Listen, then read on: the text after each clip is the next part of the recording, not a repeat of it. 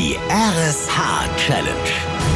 Wir fordern Schleswig-Holstein heraus. Zeigt uns, wie stark der Zusammenhalt in eurem Ort ist, wenn es um die gute Sache geht. Jeden Morgen um sieben bekommt ein anderer Ort von Voller Mittmann und Katharina Nikolaisen in der Wach-Mittmann-Show eine spannende Aufgabe. Heute Plön und bis zum Mittag hattet ihr Zeit, euren Marktplatz zum Spuken zu bringen. Mit Gespenstern und einer begehbaren Geisterbahn. Willst du mich verhöhnen? Huibu! Huibu!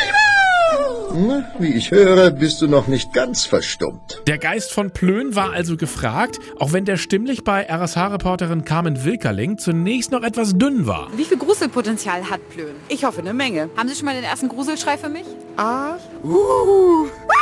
Huibu. Am Spukfaktor musste also noch geschraubt werden.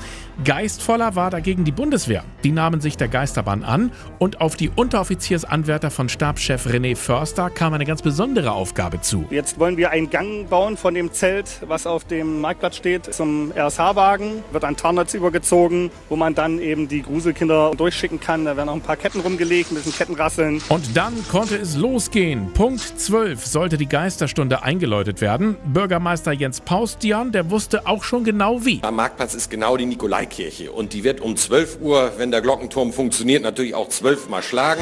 Blieb die Frage, hat sie auch funktioniert, als Voller Mittmann und Katharina Nikolaisen sich dem Plöner Spuk gestellt haben?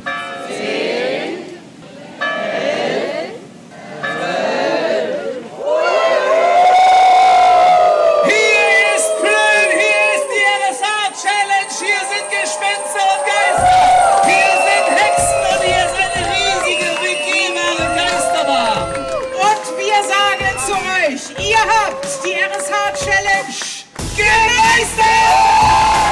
Sehr, sehr schön. Blöd ist schön. Weil das so eine tolle Aktion. Guckt ihr die ganzen Kinder an. Alles perfekt kostümiert hier.